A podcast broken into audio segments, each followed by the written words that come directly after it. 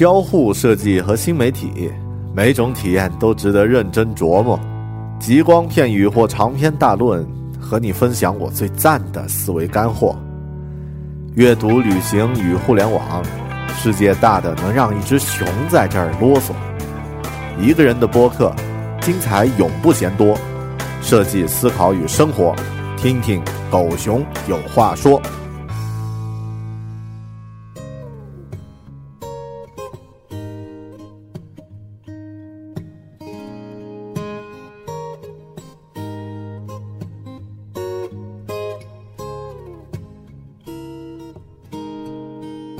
大家好，欢迎收听聚焦设计思考与生活的独立播客《狗熊有话说》（Bell Talk）。我是主播大狗熊。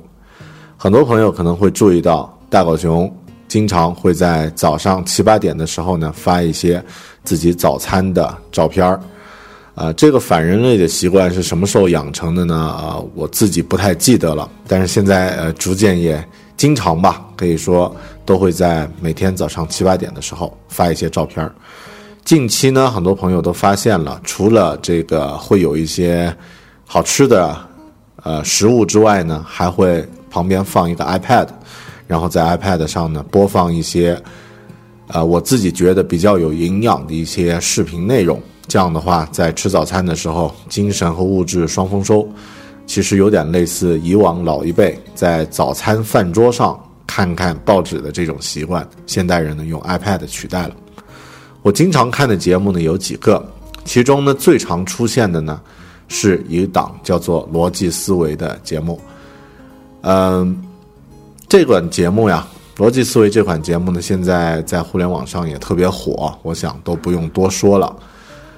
呃，我自己是这个《逻辑思维》的会员，从这个节目上，从他的主持人罗振宇罗老师，啊，观众们亲切的称他叫做罗胖。从罗胖的身上呢，也学到了特别特别多的一些这个值得去自己去磨练的一些经验和方法。在上周，就是在一月十八号的时候呢，啊，因为昆明的一个活动，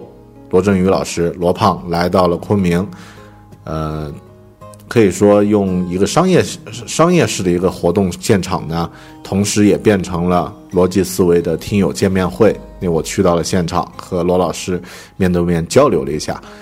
呃，在这个交流的过程中呢，其实产生了一些感受。然后之后在这个微信平台上有和很多朋友聊了一下，这个通过这样的一些呃，通过这样的一个交流。呃，自己还是有一些感受。那有不少朋友就提出来，哎，你不如做一期播客啊，做一期节目的话呢，在节目里面和大家分享一下，一方面也分享一下这个逻辑思维这款节目，呃，你的看法什么的。我当时呃根本没多想，说好啊，然后也在微信上呃询问了大家的意见，然后说咱们可以聊一聊自媒体，聊一聊逻逻辑思维和其他类似的知识型的脱口秀的这样的一个。这样的一个话题，但后面我发现这是给自己挖了一个大坑，啊，作为一只狗熊的话，真的是给自己挖了一个巨大无比的坑啊！为什么呢？因为如果这期节目聊具体的某个其他的节目啊，比如说咱们《狗熊有话说》里面聊到了逻辑思维，你说我是夸呢还是不夸呢？如果是去夸奖、去赞赞扬。这样的一个节目的话，很多朋友都会说：“狗熊，你是收了多少个五毛钱呢？”啊，这个夸的那么厉害。如果我是去讽刺和或者说是去批评的话，那实际上呢，呃，光是很多逻辑思维的死忠粉丝的攻击，估计都受不了。但是后面我又想了一下，逻辑思维这个节目呀，后面会和大家分享，它是一个推崇。爱智求真、有独立思考的这样的一种，啊，这样的一种精神。看这样的一个节目的观众，大部分呢也都是具备独立思考能力的人，啊，我觉得自己也算是这样的一类人。所以今天呢，我想借着这样的一个题目为一个开始，咱们还是多聊一聊，像在互联网时代如何去做一个自己喜欢的、感兴趣的。这个可以说是自媒体，然后呢，我作为裸粉逻辑思维的粉丝，这个一段时间以来的收获。另外呢，其实也不避讳，就是作为一个同样在制作自媒体，当然规模和形式比较简简单一点的啊，小一点的这样的一个自媒体，我觉得这样的一些这样的一个节目，就是像逻辑思维这样的一个节目，还有可以提升和改进的地方，提几个建议。呃，另外呢，在现场就是在十八号一月十八号的这个现场呢，我呃向罗老师提了三个问题，所以在今天的这期节目里面也会通过这个节目和大家分享一下这个问题和罗老师的回答。好的，今天咱们这一期狗熊文化说聊一聊我和罗胖面对面的故事。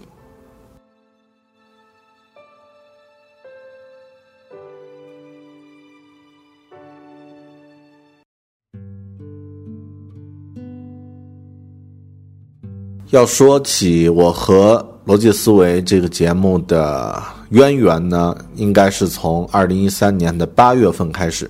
为什么会记得那么清楚？因为我最初不是因为偶然去点击到这个节目去收看的，是因为一个朋友的推荐。八月份呢，呃，我去了这个北京参加北京的 MacWorld Asia 这个呃。数字世界亚洲博览会这样的一个大会，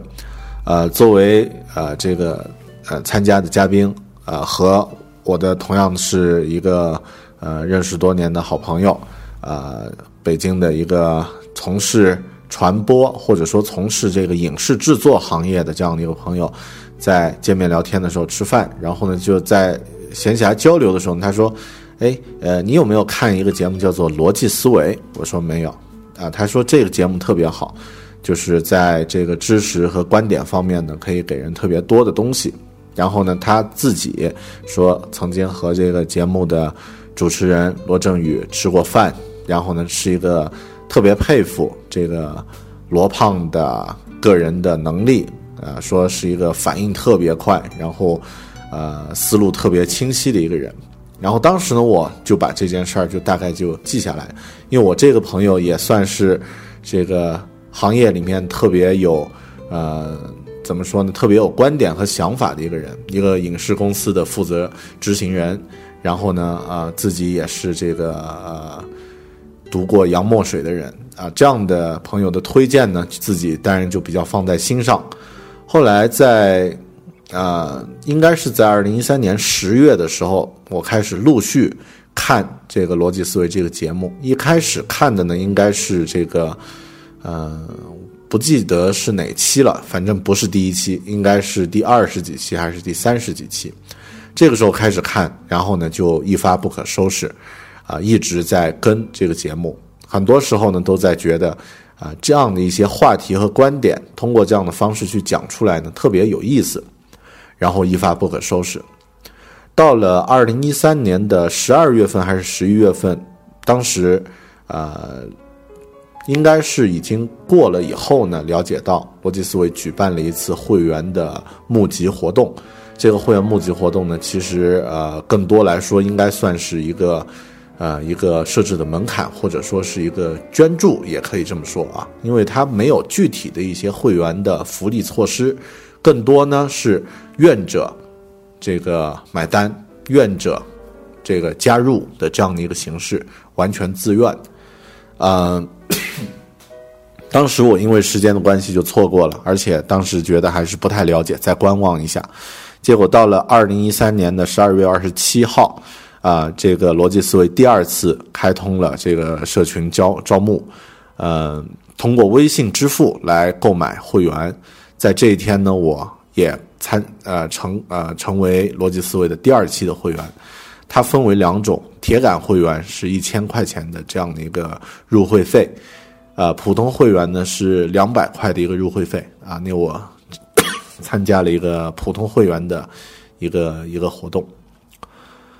嗯，但是之后一直在跟节目，这个不用多说了，很多朋友从我的微博上也可以看到一些思路的分享。甚至坦白来说呢，像呃，大家如果有听我的微信公众平台，你也发现了，呃，除了以往会用一些文字的形式、图文的形式进行消息的推送之外呢，近期偶尔也会穿插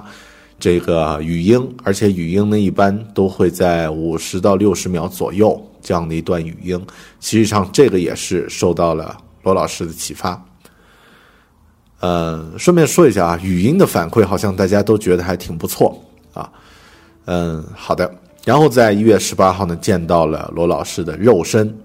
这个呢，就是我和逻辑思维的故事。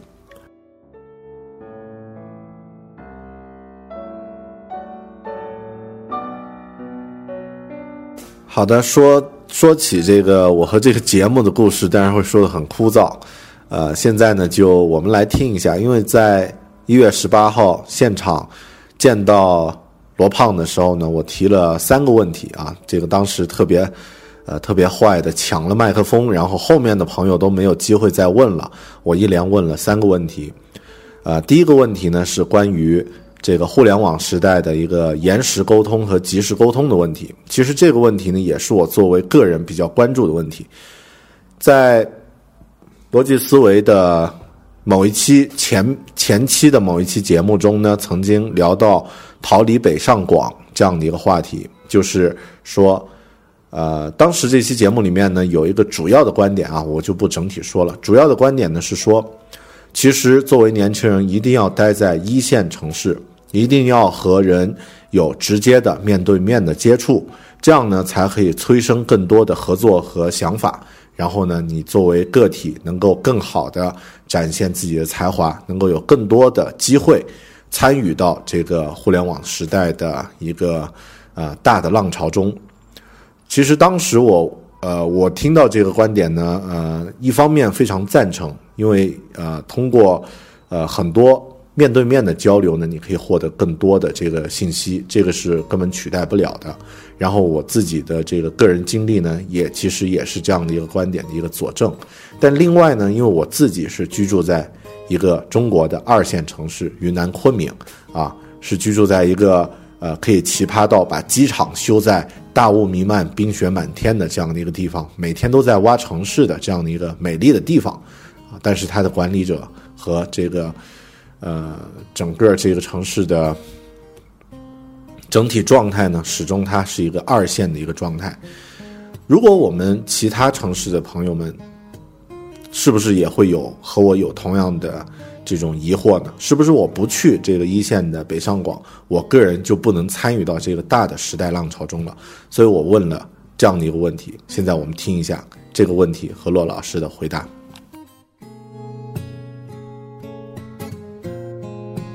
呃，何老师你好，啊，我是第二期的会员。哦，你好。然后那个。呃，本来只有一个问题，但是刚刚听到您讲这个连线的问题的话，生长出两个问题。后面的朋友不好意思了，我要问三个问题。呃，就是第一个问题是，呃，您这个之前的节目里面曾经说过，呃，互联网呢，它有一个致命的缺陷，就是八微秒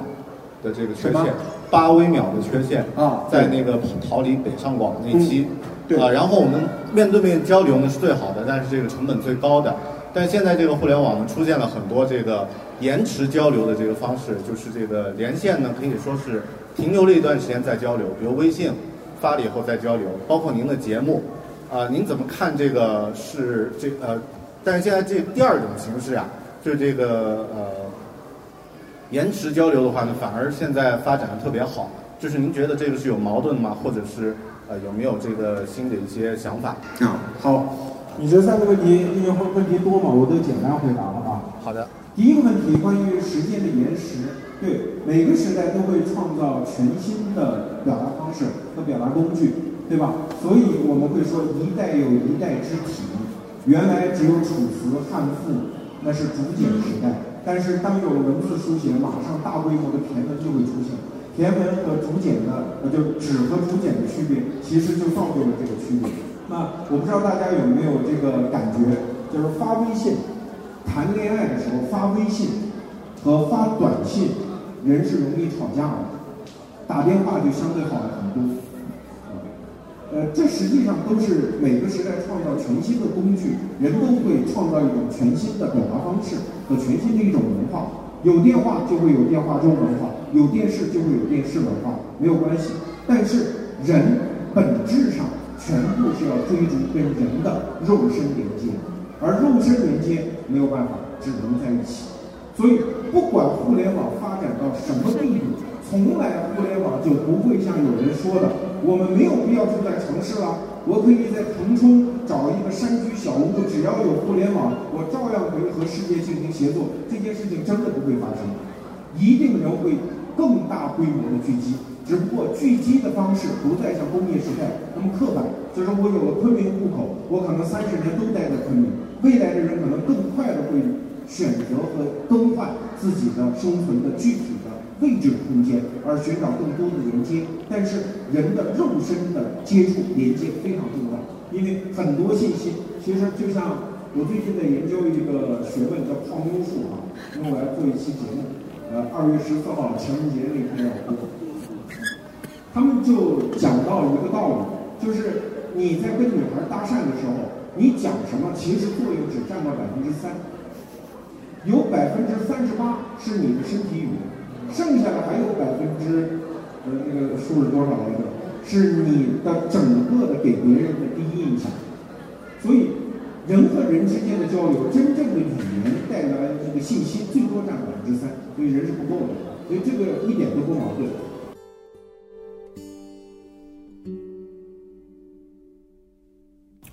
大家听到罗老师罗胖的回答呢，其实和节目里的观点是一一致的，因为人之间的这种面对面的交流，实际上才是建立信赖关系，或者说，呃，人可以展开深入合作的一个基础。呃，这一点呢，我非常赞同，我自己呢也有这样的一些感受。然后，经过现在这样的一个整理和思考呢，包括这个在现场。的这个交流呢，我其实发现这个问题并不矛盾，因为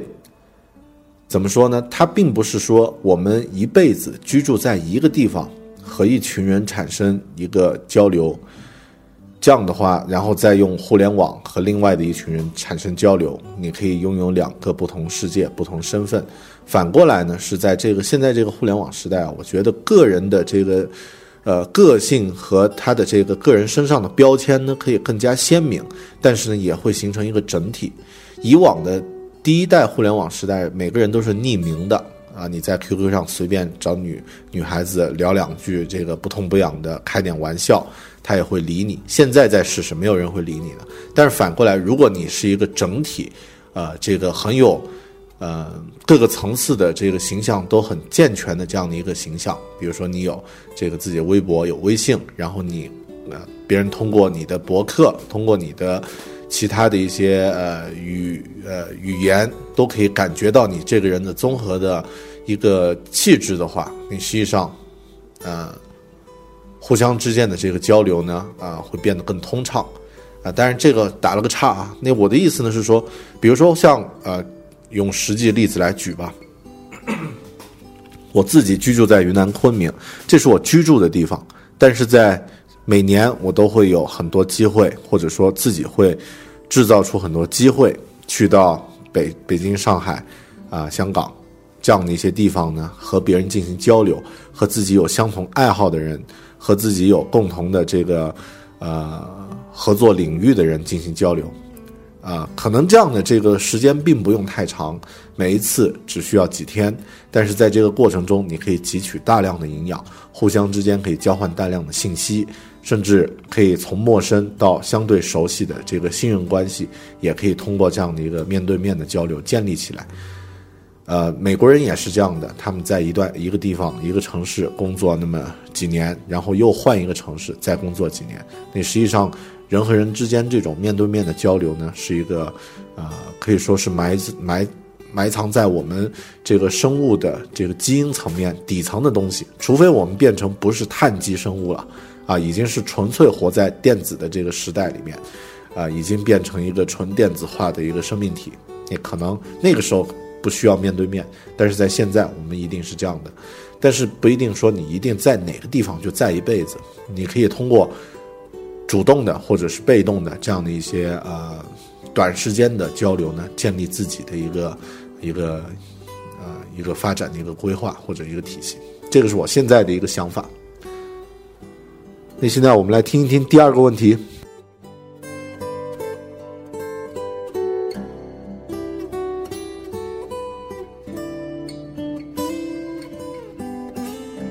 呃，第二个问题呢，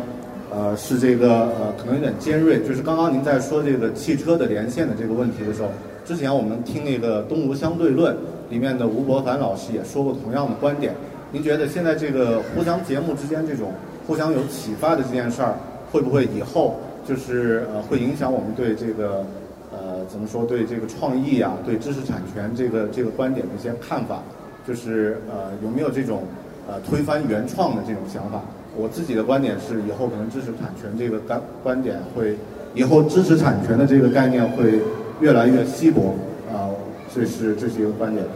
你回答你的第二个问题，嗯，我不想跟你谈知识产权，但是我知道你刚才问的问题是什么意思啊。逻辑思维这个节目最大的特征就是，我从来承认我什么都不知道，我从来都是在读别人的东西。但是你刚才讲的动物相对论的那个，我负责任的讲，我没有听过那期动物相对论，但我负责任的跟你讲，我和吴老师都是读同一篇美国人写的文章看到的这个观点。呃，我只要是国内的作者，因为我知道大家都比较在乎这个，所以只要是国内作者的文章，我一定会在我的节目里，无论是最后的书，还是我节目当中用口语，我会介绍这个观点出自于谁。如果我没说，那就是我认为知识产权也许人家会不在乎。比如说我从别的地方读了一篇文章，但是请注意，逻辑思维的前提是，我说的每一句话都是我读来的。如果这是我私人观点，我会强调这是我私人观点，好吗？这个质疑你还有吗？没有，没有了，嗯，没有了。好。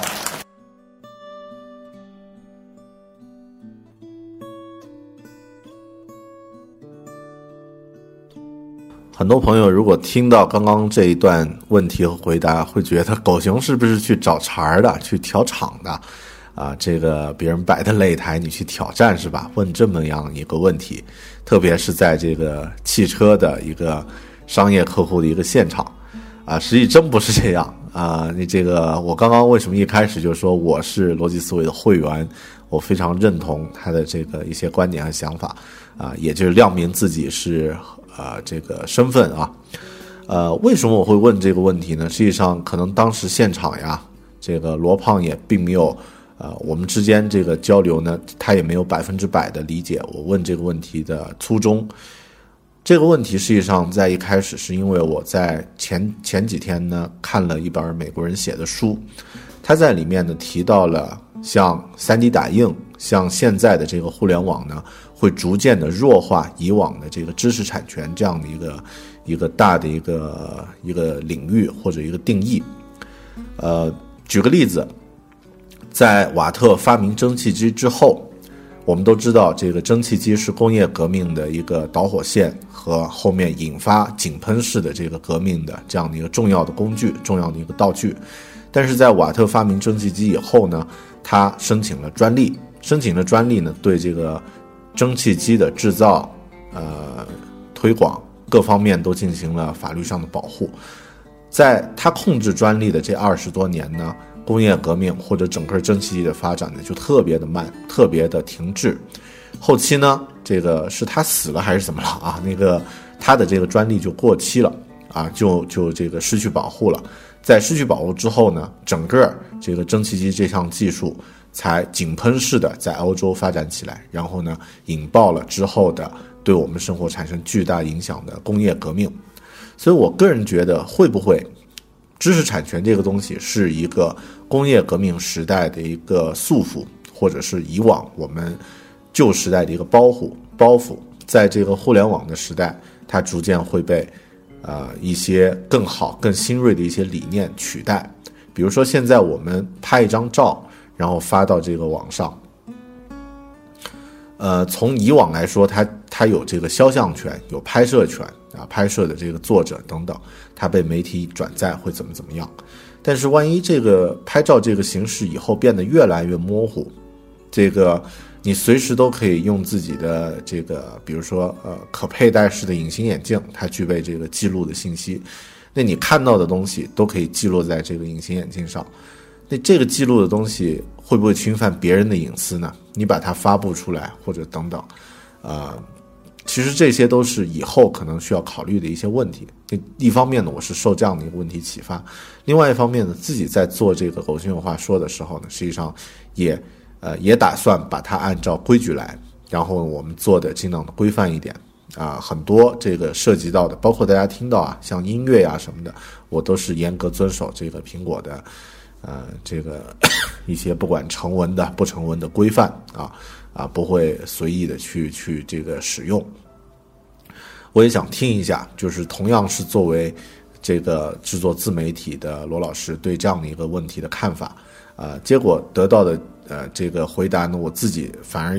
同样又受到了很大的启发。就是在现在呢，如果是没有一个呃互联网本身它还是在发展，知识产权这个东西是已经现行存在了。我们在做这个内容的时候呢，不妨对自己要求高一点儿，就是用一个传统的媒体或者说一个啊以往已经有的如何去尊重和保护别人的劳动成果的这样的一个心态去做事情的话。去做节目的话呢，这样的这个获取啊，就是不可能短期啊，没有什么具体的收益，但是对自己来说呢，我觉得这个是可以让自己心安。那呃，罗老师启发了我，以后在《狗熊有话说》里面出现的一些观点想法，包括嗯，使用到的一些内容，或者是一些这个跟知识产权有关系的啊一些东西呢，我也会尽量去做啊，可以说把它当做一个把这个。不不当做自己的一个随便乱说话的一个地方，而是当做一个你说出来的话要经过自己的一个呃要负责任这样的一个态度啊，我想这是骆老师启发我的非常重要的一个一个观点。下面我们来听一下第三个问题。第三个呃问题呢，就是不好意思，三个问题。第三个问题就是我自己也录播客。呃，在这个呃 iTunes 上，呃有一个播客，去年被苹果推荐是年度年度精选，呃，想听一下您对这个个人做这个自媒体啊，有没有什么呃具体的一些建议和一些指导？好，谢谢。然后，嗯，第三个问题就是怎么做？你刚才说你的自媒体对吧？呃，我的很多观点也许，嗯，太挑战常识了。比如说，我认为做自媒体一定不能有定位，我不知道你能不能接受。因为很多人在做自媒体的时候，都会告诉大家，呃，我这个是营销宝马的号，比如说刚才让大家扫的那个号啊，呃，恕我直言，这个微信号是做不大的，因为所有人都知道这个号里在卖车，他就不会去看。这是人的一种心理的正常心理，就是我厌烦被归类。如果我的微信公众号里不断有一个号已经小红点已经很多了，我有四十多期没看，有三十篇文章没看，他就会本能的躲，说我虽然我需要，但是我不看，我会躲，甚至他烦到最后他会把你卸载。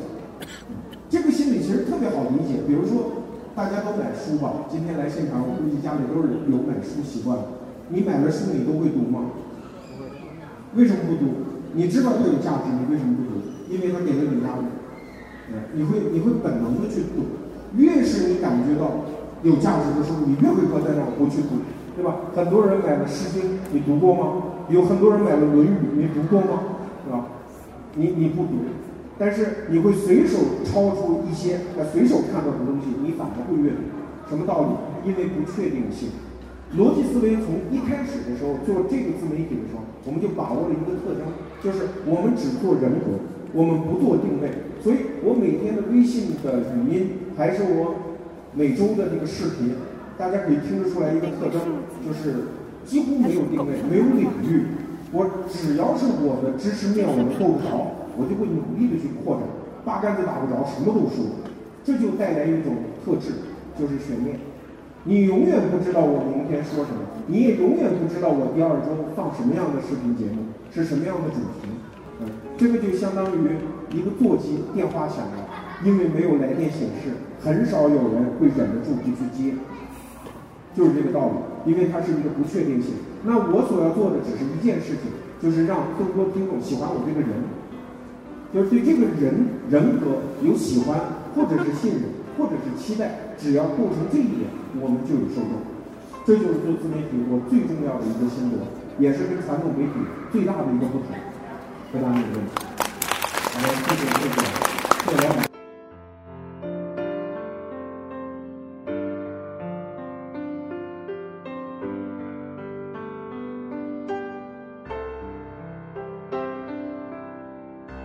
第三个问题呢，是我现阶段个人比较关心的问题，但是在问完以后，听完罗老师的回答之后呢，我突然有了自己的一个感受。自媒体的这个词听起来特别的，现在又变成一个很主流、很烂的一个词了，啊，或者说很火的一个词，就像去年在说大数据，以前在说这个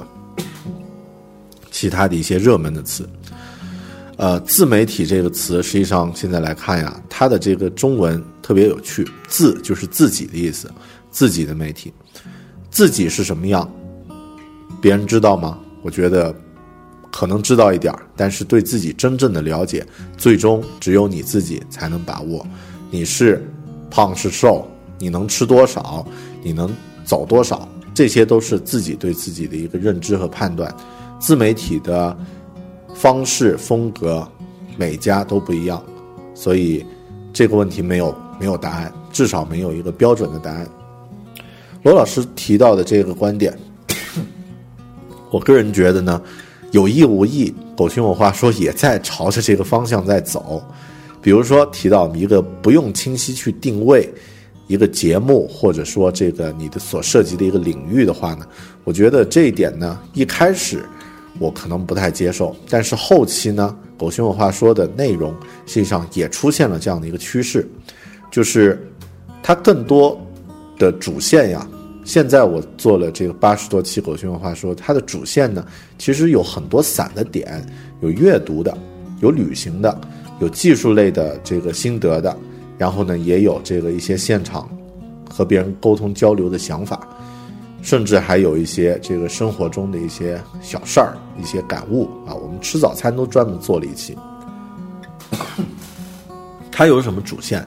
其实真的没有太多的主线，或者说都没有一条很明确的主线。但是它有一个主人，就是狗熊。呃，大狗熊是这个节目的制作者，是这个节目的策划者，也是这个节目的啊具体的这个头脑和思想。很多朋友他其实并不是认可其中的某期节目，最终呢可能是认可大狗熊这个人和他代表的一种生活方式，或者说他自己生活中体会、体验、体现出来的一些，呃一些态度。那很多朋友认可这样的一个态度，于是呢就认可了我这个人，于是呢也就认可了狗熊有话说这期节目。至于其中讲的是一些具体的内容，有的朋友并不太感兴趣。比如说科技的问，呃，科技的题目很多，咱们的美女听众并不感兴趣。比如说其中说到的一些旅行的话题，一些宅 宅听众也并不感兴趣。但是这并不不不妨碍大家继续关注这样的一个节目。所以我我个人非常认同，或者说有意无意已经自己在做了。至于说这个，呃，当然它也属于，就是因为你没有定位，就会有悬念，呃。其实这个话，这个问题是一个双面刀。有定位呢，非常有利于对这个节目还不太了解的朋友，这个快速的变成我们的一个相关的听众。比如说啊，假设大狗熊真的是所有节目全部都聊设计，全部都聊科技和设计，很多听众定位觉得非常清晰，马上就跟过来了。很多宅向的这个听众就跟过来了。但是呢，它也阻碍了，呃，就是其他更多人去来关注你的这样的一个可能，呃，所以我觉得，呃，另外，我选择这样的一个主题比较分散的这样的一个形式呢，也有利于对自己一个锻炼。就是咱们先用一种比较慢的方式，在听节目的你和我和正在录节目的我，通过一些，呃。一些话题，咱们先建立起一个初步的一个一个联系，然后在这个过程中呢，你认可了我的观点，咱们才会形成一个长久的这个收听和互动的这样的一个关系。这这是一种慢热的交朋友的方式，啊，这也符合我个人的一个性格。很多人都是觉得这个跟大狗熊交朋友呢是长期的这个状态会更好，并不是那种一眼见见到就觉得啊这个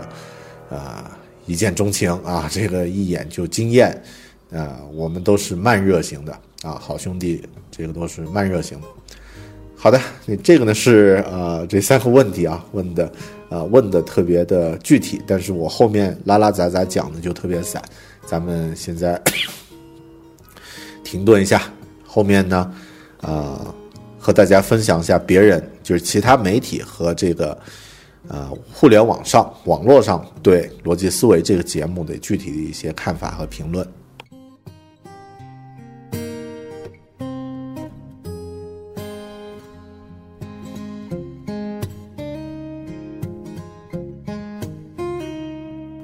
咱们刚刚聊的都是一方面是大狗熊个人对这个节目的感觉和看法，实际上并没有深聊，只是聊了我和他发生的一些一些互动的故事。另外呢，也聊了一下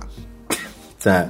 交流现场和罗胖交流的问题。现在呢，我们把角度呢放远一点，用第三方的角度来看一下这样的一个节目在别人的眼中是什么样的，包括他的这个刚刚结束的。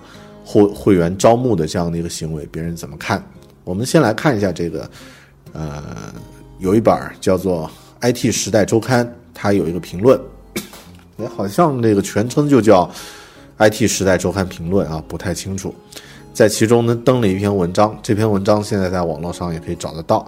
作者呢叫王冠雄，呃，他的内容是这么说的：说十二月二十七号，逻辑思维呢成功进行了第二次社群招募。一天之内轻松募集了八百万，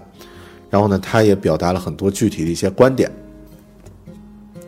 呃，很重要的一个观点呢是这样的，啊，他说想一想这一百多万，因为现在说这个呃逻辑思维每一期视频点击量已经超过一百万了，然后微信的粉丝呢达到了一百零八万，呃，我估计这个是之前的数据，现在肯定不止这么多啊。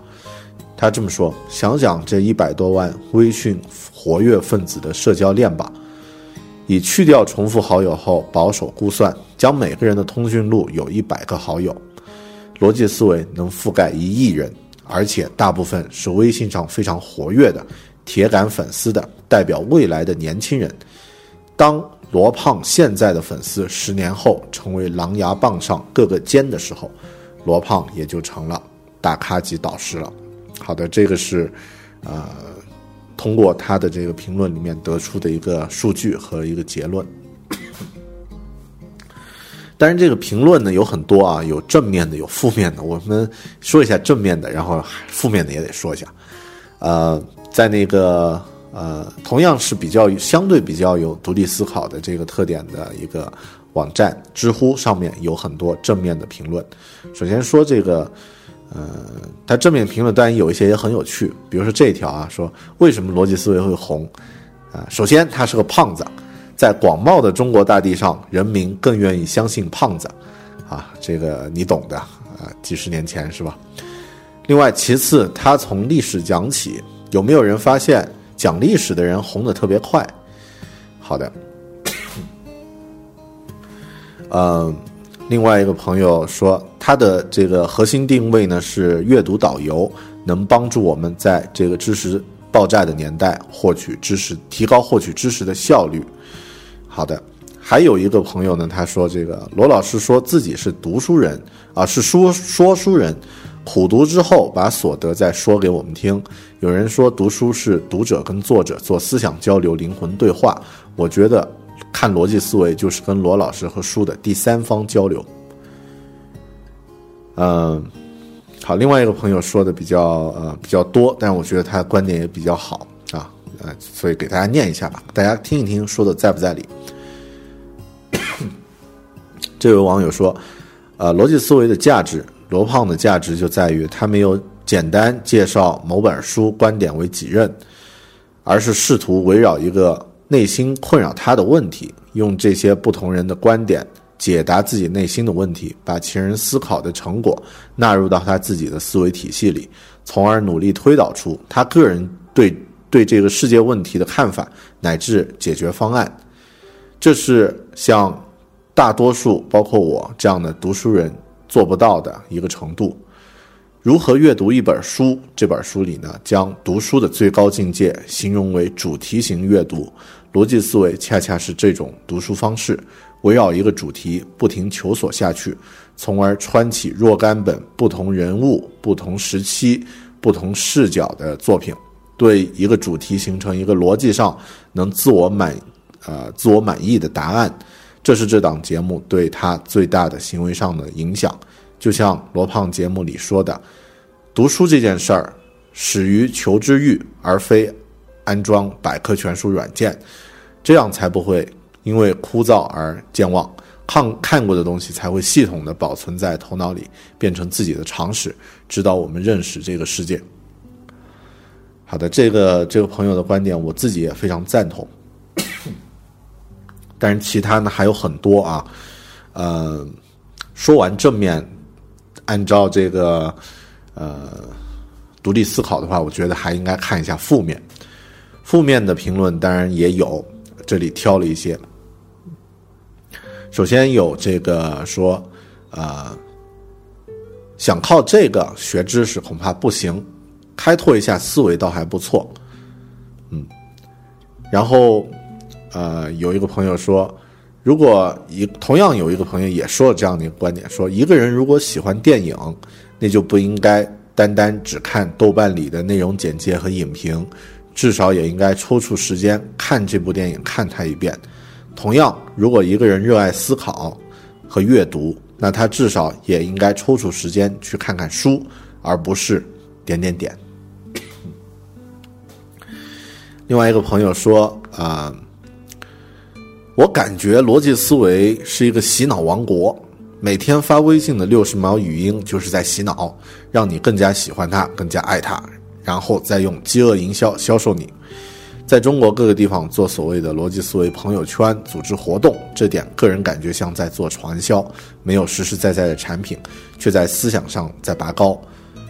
个人感觉他的一些视频还是有内涵的，让我有所启发啊，但是这个。啊，整体来看还是像传销啊，这个是这个朋友的一个啊一个负面的观点。呃，另外有两个朋友说的呢是这样这么说的，啊，他只关注历史经济方面偏多，我喜欢心理学、文学、哲学、社会学，啊，所以逻辑思维渐渐无法满足我的需求了，就不关注了。好的，还有个朋友这么说。呃，他的经验基本上都集中在经济学和政治方面。比较喜欢他的地方是他往往从人类学的角度，从人类学的角度讲经济问题和官场问题，这样就很容易把数据和制度的表象拉回到人性的根本上来。而且他很善于从历史的高度讲述互联网会会把世界带到什么地方去。他讲的理论其实都没啥新鲜的，但是他。的确很会举例子，他对自己的，他对自己对于未来的眼光很自信，而且积极实践。啊，好的，这个呢是这个朋友的一个，应该是一个中立的一个观点。好，另外一个朋友总结一下吧，他就说了两条。他说：“这个，呃，我发现即使罗胖讲的如此生动鲜明，很多观众还是不能领略其中的要点，只是听个热闹，当个鸡汤。”我想，这可能是罗胖的认知幅度大，认知大幅度超越群体认知，啊，撸撸管挺爽的，但真正的和思想做爱并不太容易。因此，第二个呢，可能会产生一个不知是好是坏的结果，就是让罗胖看上去像个明星或者是教主，这个肯定是不符合爱智求真。思辨求真的这样的一个初衷的。好的，刚刚说的这些呢，是一些正面的一些负面的第三方的评论，我不知道你是怎么看。呃，之后呢，狗熊和你分享一下，因为我们现在是面对面在聊啊，我是各位听众的第二方，所以我们聊一聊我的我的看法和感受，我对这个呃像逻辑思维这样的这个节目的一些看法。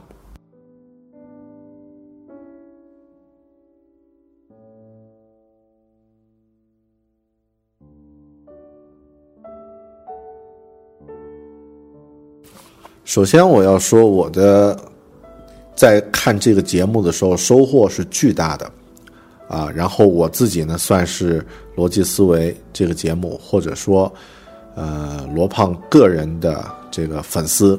啊，虽然也很铁杆，没有交铁杆的那一千块钱，交了普通的两千块钱，但是也说明自己是认可，或者说这个决定支持，决定去呃去去爱这样的一个节目。我作为这个裸粉呢，收获特别大。这里列了一下自己的一些收获，呃，大家也可以听一听。然后，同样，如果你也关注这个节目的话，有没有自己的一些收获？我们有重叠呢，可以听一下狗熊的一些收获。首先，第一个收获，我觉得让我觉得，呃，让我懂得了历史，懂一点历史非常的重要。而且这个不论你是属在什么样的行业，以前我对自己的定位是从事技术行业，呃，历史呢，当然我平时从小也看了很多历史故事啊，这个了解的应该要比同龄人要多一点。但是后面在看完逻辑思维的一些节目之后呢，发现其实还应该再多了解一些历史，因为它可以让到你，它可以知让你知道你现在身在何处，啊，可能之后会。发生什么样的事情，你将会往什么样的一个大的方向往前走？可你给自己一个大的一个一个判断，我觉得这个是，呃，每个人都应该多了解一些历史，而且应该多了解一些这个活生生的历史，而不是我们啊一些被填鸭式教育废掉的那样的一些历史观念。但是现在历史的东西有很多啊，呃，包括讲历史的节目也有很多。呃，特别是像这个都在优酷上都有逻辑思维啊小说这样的一些节目，都有聊到历史，所以这个，但大家也可以买书去看一下。对我来说呢，我觉得我呃我认识到了历史的重要性，这是很重要的一个大的收获。第二个收获呢，实际上通过逻辑思维的一些节目，我自己开始主动的关注起。互联网这样的一个一个呃，人类可以说最伟嘛最伟大的发明，在到现在为止最伟大的一个发明，开始关注这样的一个事物和自己对它的一个理解，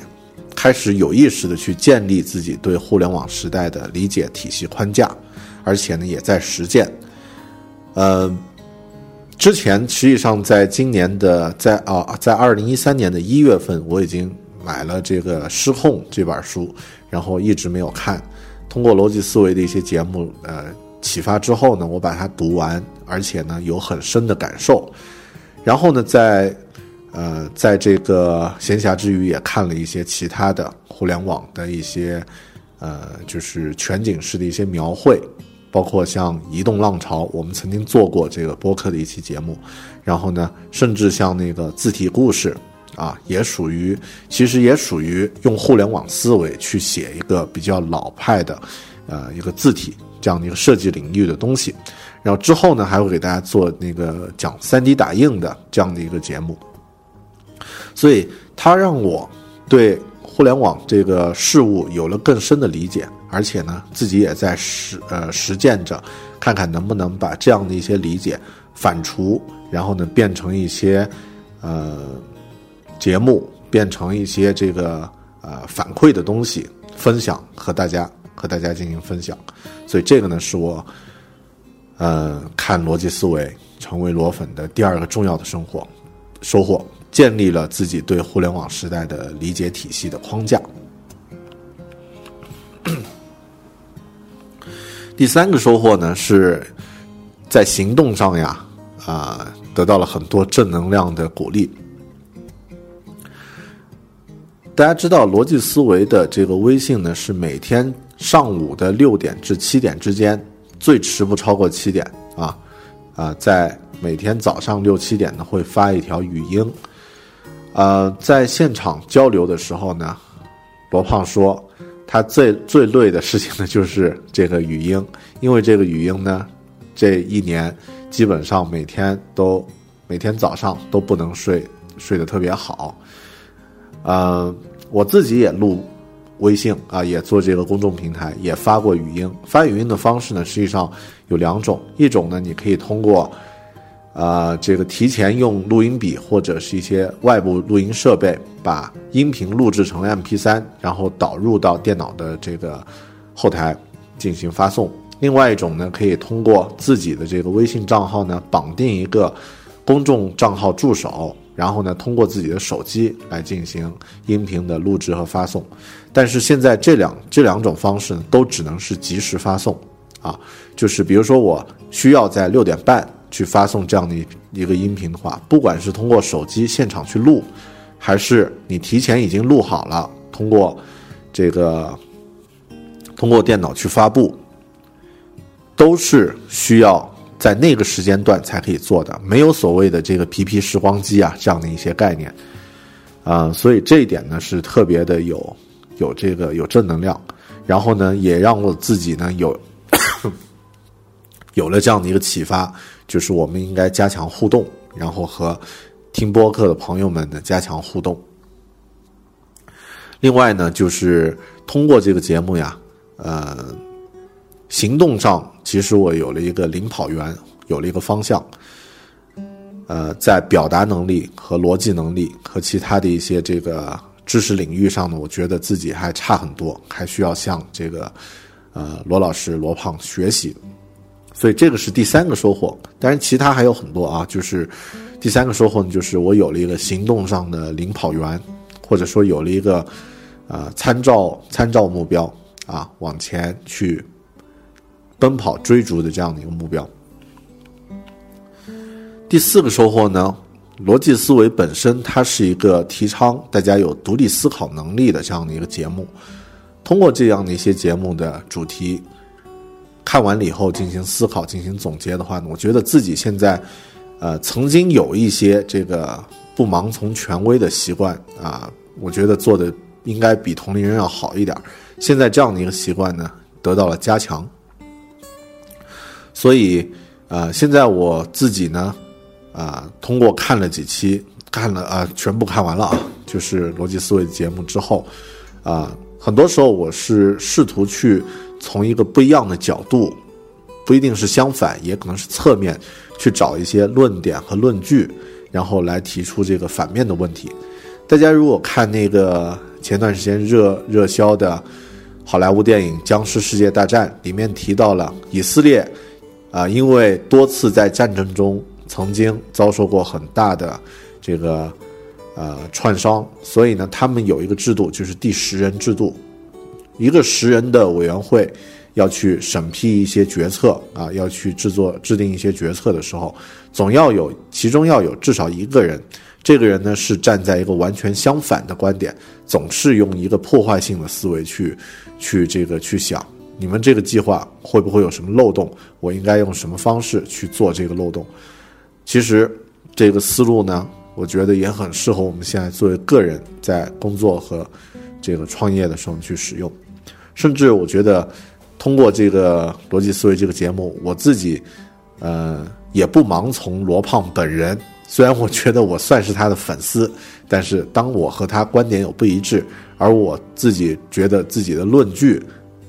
是非常能够支撑我的观点的时候，我会，呃，主动的站出来说：“罗老师，你的这个观点不对。”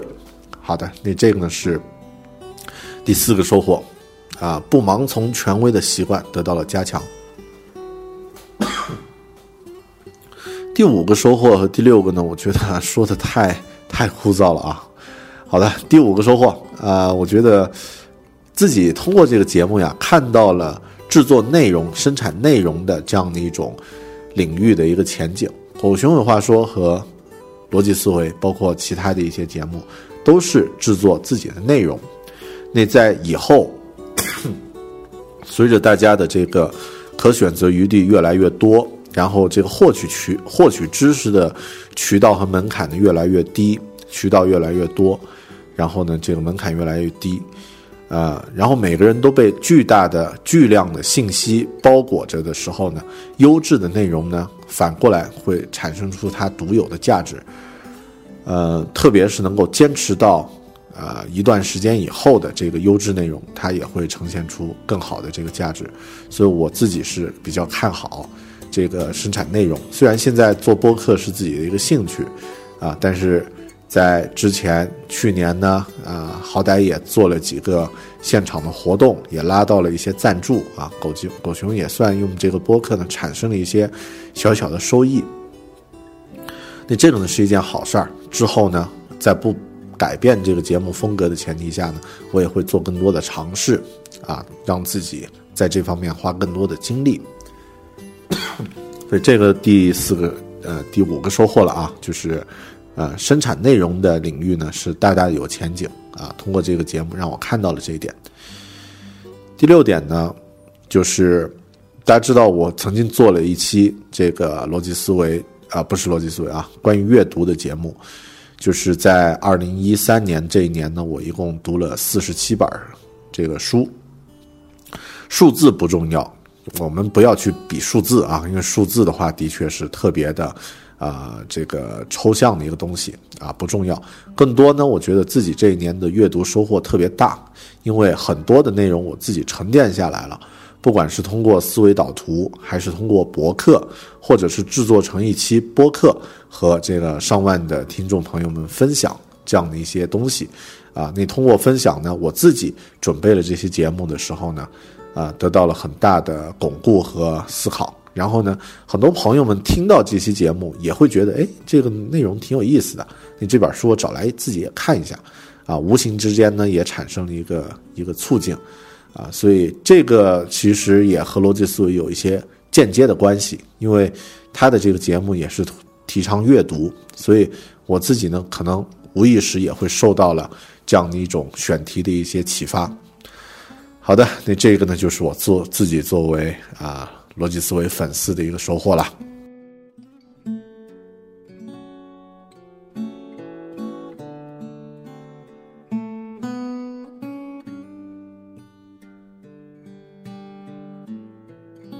接下来聊一聊我怎么看待这个逻辑思维会员的招真募的这样的一个行为。我自己觉得这个行为特别牛逼。首先，他提出来是一个史上最无理的会员。然后呢，会员实际上和传统的意义的这个会员没有可借鉴性。传统的我们交一笔钱，必然会有一个等价的，至少在心理上或者在某种形式上等价值的一些东西啊，这个代金券呀。或者是一些这个特权呀，可以进来，但是这个逻辑思维的会员更多像是像是一个捐助行为。实际上，我个人感觉它是一个过滤网，就像我们用来抓蝴蝶、捕苍蝇的那种过滤网。它过滤的呢，是一群真真正正愿意为你的这个节目付出的这样的一个认可的这样的一群人。大家知道，呃，在运动领域。衡量专业和业余最简单的区别就是专业，你是不是靠这个东西去生活？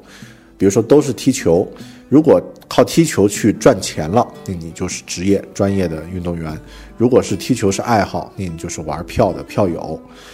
呃，这个会员和非会员实际上也有这样的一个类似的一个情况。如果你为了这个节目，支付了一笔费用，那实际上呢，你就可以被划分为愿意主动为这个节目付出的、离离这个节目策划距离更近的这样的一群人。所以，我觉得逻辑思维的这个会员制呢，并不是要去募集这几百万啊这个人民币啊，当然它也是一笔巨大的经费。但另外呢，其实关键是把这群人选选出来。这群人是什么样的人啊？这群人。是可以为了自己喜欢的内容和思想掏至少两百块钱，然后年龄大概在二十至三十岁、二十至四十岁，大部分集中在八零后、九零后的这样的一群人，而且他们认可了逻辑思维提倡的自由主义，啊互联网思维啊这个这样的一些模式的认可。逻逻辑思维主持人罗胖本人的这样的一群人，大家想象一下，这群人有什么样的力量？然后这群人能够用微信去付钱，这群人每个人肯定都是微信的活活跃用户。拥有了这样的一群人的这样这样的一个社群，会是什么样的一个力量呢？我觉得，呃，基本可以秒杀。特别逻辑思维他这么说的，他说这是一个跨越十年的互联网试验。最终呢是聚集十万人，十万人都可以为自己的这个呃喜欢的东西掏钱，有执行力，有想法，年轻，啊能够自由的使用新的技术，热爱交流，有独立思考。你觉得这群人能做什么事情呢？我觉得基本什么事情都可以做。当然，我永远我们永远都不知道具体答案。这个。罗胖本人也绝不会说啊，因为这是一个实验嘛，啊，他也不会说的特别透。就像他在节目里面说的，这个自媒体悬念才是第一重要的元素，他不会放弃这个悬念的。我觉得有点类似像那个工业时代的富人，我们现在也有像那个高尔夫会员卡，像这个 EMBA 商学院，我曾经这个呃随时。接到云南的这个 EMBA 的这个课程打来的推荐啊，呃，一年八万，八万还是九万？八万的这个学费去读一个 EMBA，然后上课什么的啊，集中上课。EMBA 真的能学到什么东西吗？可能能学到一点理论，但是更多就是一个圈子嘛。说白了就是一个班的同学二三十个人，每个人都是老总。每个人都是这个至少啊，这个几十万、几百万的这个身价啊，上千万、上亿的这个身价混在一起，你进入到了一个圈子，交那八万块钱实际上是为了一张门票，对吧？那 像很多高尔夫的会员卡也是这样的，呃，为了进入到一个圈子，逻辑思维的这个会员制是不是也会像现在的这个？EMBA 校友会，或者是这个高尔夫会员这样的一个形式，最终形成了一个能够汇聚十万人的一个大圈子呢？我们不知道，我也很期待看看这个答案究竟会怎么样。我自己反正一直会用一个至少是普通会员的一个身份，会跟随着一起往下走，啊，但是自己也很关注。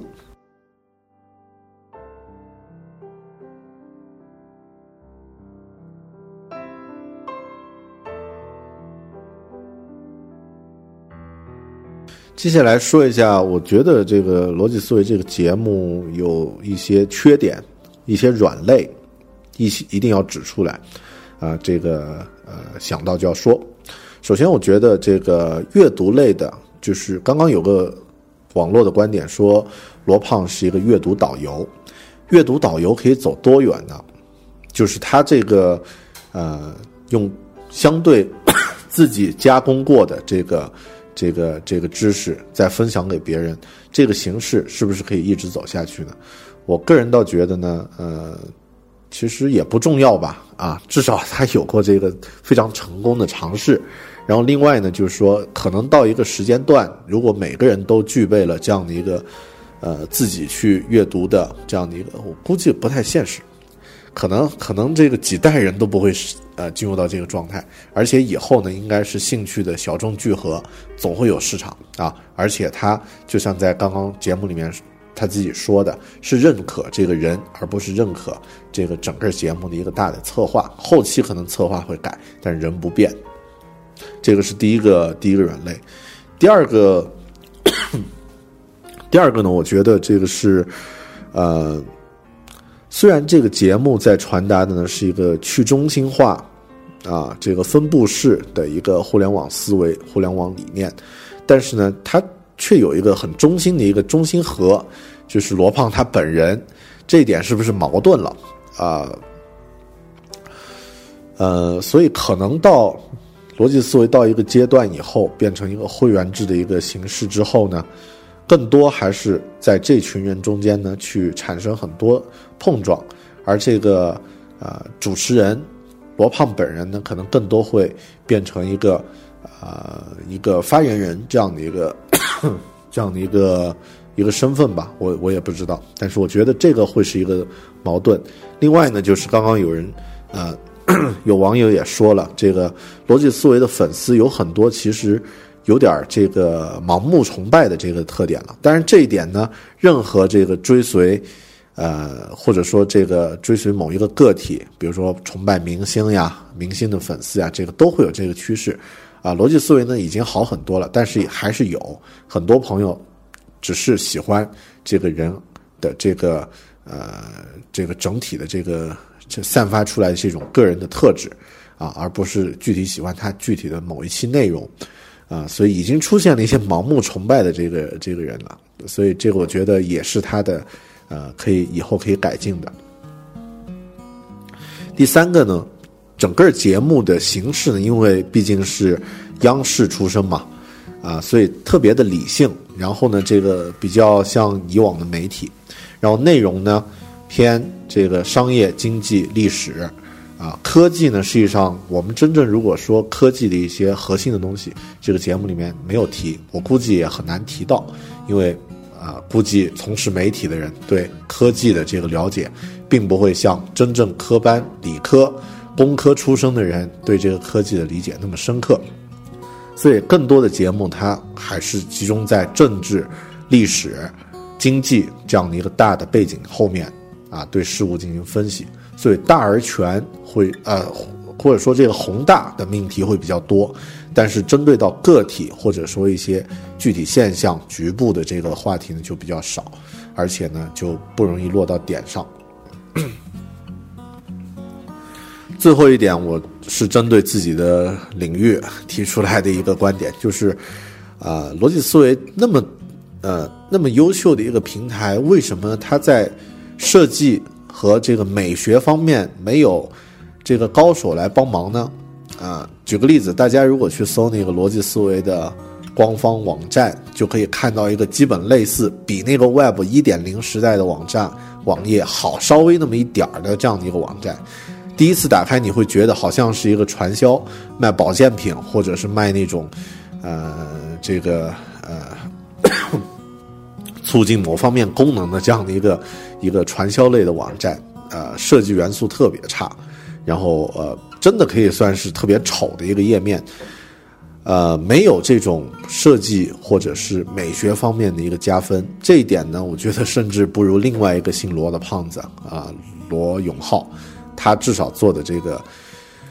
呃，虽然那个就是一个 i 啊这个 UI 的一套界面而已，但至少他在一些这个界面细节上还是去抠的，呃。逻辑思维这个节目呢，有点类似，呃，用硅谷的这个互联网基因、互联网思维来在在中国做尝试。但是我们看硅谷的那个任何一个团队、任何一个创业公司或者他们的产品、他们的网站的这个设计，一定是有自己独有的风格，而且呢是很很有设计感、很大气或者是很精致。逻辑思维这一点，我觉得一定要加强啊，嗯。受众面那么大的一个节目，肯定可以联合一些自由的设计师呀什么的来来帮帮忙嘛。好，这一点呢是我，呃，这几点吧，我觉得是，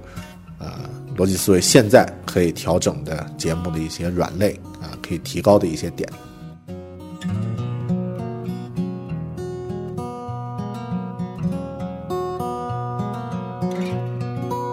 不知不觉又聊了快一个小时啊。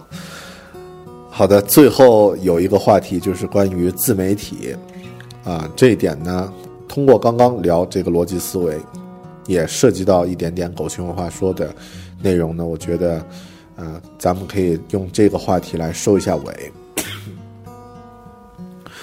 自媒体的前景会是什么样的？我个人有这样的一些观点。首先，呃，国产节目。或者说，这个传统媒体呢，它单位时间内传达的这个有效信息量呢特别少。其实就像国产国产电视剧和美剧，美剧的这个信息量那么的大啊，耐看。然后，但是英剧更耐看。然后国产电视剧呢，拖拖沓沓二十多集讲一个故事，还讲的特别的，呃，这个简单的一个故事，信息量呢不够。而我们现在呢，这个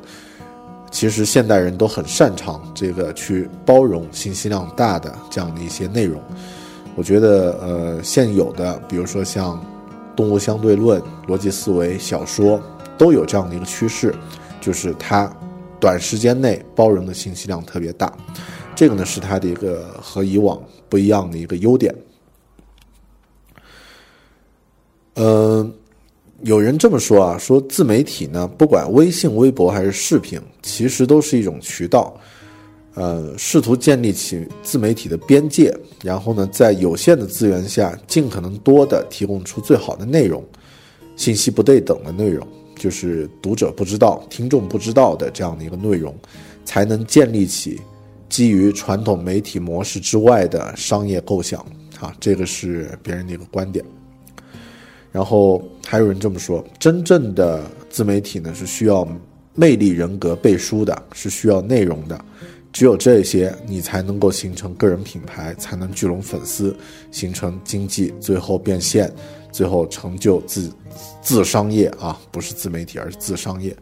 也就是刚刚我。的一个观点的一个补充了，就是每个自媒体的形式都不一样，所以任何问题都没有标准的答案。那这些呢是别人的观点，我说一下我自己个人的观点吧，有三个。首先，第一个呢就是自媒体啊，它应该是最符合马太效应的领域，呃，但不像一些互联网的领域呢，又充满丛林法则。大家知道马太效应是好的越来越好。好的越来越多啊，听众越来越多，观众越来越多，然后差的呢，慢慢就差掉了，就没有了，啊，丛林法则呢，就是特别优胜劣汰的啊，这个干掉你就赢啊，呃，所以马太效应这一点呢，因为它是一个新的一个领域，所以呢，自然而然它会不容易受到一些传统的一些干扰，这样的话呢，它 就有一种自己去生长的这样的一种特征，而且呢。在这个呃，自媒体也属于一种从边缘进行突破的一个领域，所以它可以定位的特别巧，提供一些特别有料的一些内容，这样的话它就可以取取胜。但像互联网的一些，特别像一些呃，互联网的现在的一些公司和一些行业的一些新闻，经常会出现那种啊，屡屡挑战我们。道德底线的一些话题啊，这个等等啊，我就不点名说了。什么某某公司请 AV 出席年会呀，或者是这个互相之间打律师仗啊，那个风格完全是黑社会风格啊，就是充满丛林法则。自媒体应该不会出现这样的一个情况。第二个观点呢，就是生产优质的内容应该不会过时，反而会借助互联网的技术呢，被传得更广，被更多人了解。带来更多的机会，这一点呢，是我觉得一定是前途光明的一个一个一个点。第三呢，整体来说，现在这个内容的传播成本越来越低，然后传播形式越来越丰富，呃，也有一个趋势，就是可以再降低传播成本，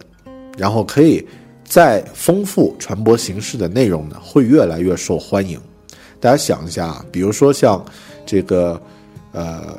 纯文字的东西，它有表达能啊，它有表达的这个呃能力。然后图像呢，要比文字的表达啊表达效果要更好。所以这个带一带一个图片的微博，要比这个纯文字的微博呢浏览量更多。然后动画领域呢？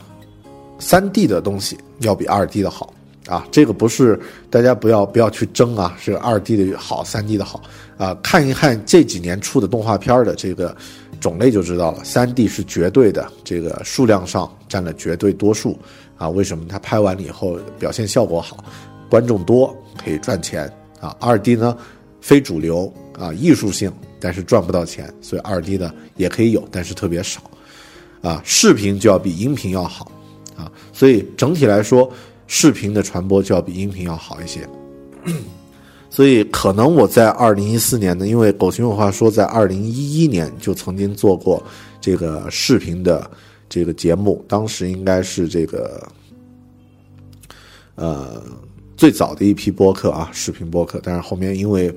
版权的原因啊，这个停掉了。可能二零一四年呢，我也会考虑这个来做一些相关的这个视频，当然现在也要做什么内容，啊，要用什么样的形式来做，然后做什么时间做出来，这些都是悬念啊啊！我从罗老师身上学到的一个很重要的特点，给大家悬念。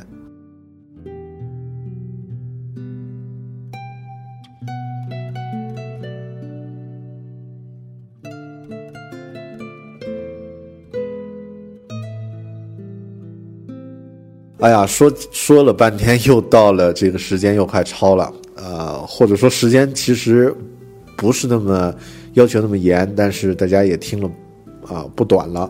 最后呃，还是总结一下吧。呃，一方面呢，再推荐一些其他的这个呃视频和音频的这种知识类的脱口秀自媒体。呃，首先是那个我自己在看的这个小说啊，啊，那高晓松在优酷上进行主持的一个节目，谈话类的节目啊，然后呢，呃，历史文化都有，讲的比较个人化啊，反过来呢也讲的比较的这个呃，就是因为个人的话可以风格特别明显啊，讲的特别开心啊，这个可以看一看。另外呢是这个东吴相对论。这个呢是一个音频的节目，由这个梁冬和吴伯凡两位主持人主持啊，非常好的一个节目。其他还有呃 TED 也可以算吧，好，那这个当然还有呃狗熊有话说算吗？算算一个知识型的脱口秀吗？如果算的话，当然自己厚皮脸的也推荐一下。最后呢，再提醒大家别忘了关注这个狗熊有话说的微信。公众号啊，这个通过搜索“狗熊有话说”这几个字，然后添加关注就行了。呃，欢迎这期节目听完了以后呀，肯定有一些是逻辑思维的粉丝，也有一些是反对逻辑思维这种传播理念的一些反对者啊。欢迎大家通过各种方式啊，刚刚说了这个微信嘛，你就可以通过微信来和我交流。啊，对这期节目的一些感受，对逻辑思维这个节目的一些自己的感受啊。如果你是在昆明，或者说在云南，呃，也是这个逻辑思维粉丝呢，不妨啊添加一下联系方式啊，通过微信我们这个交流一下。后期通过过完年以后呢，呃，可能狗熊会组织一些这个相关的啊一些讨论啊，一个逻辑思维。啊，或者是狗熊话说的这个读书的活动，或者其他的活动啊，啊，大家可以再联系。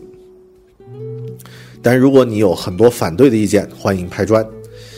好的，今天这期节目呢就到这里，谢谢大家收听狗熊有话说不要 Talk，聚焦设计思考与生活，咱们下期再见，拜拜。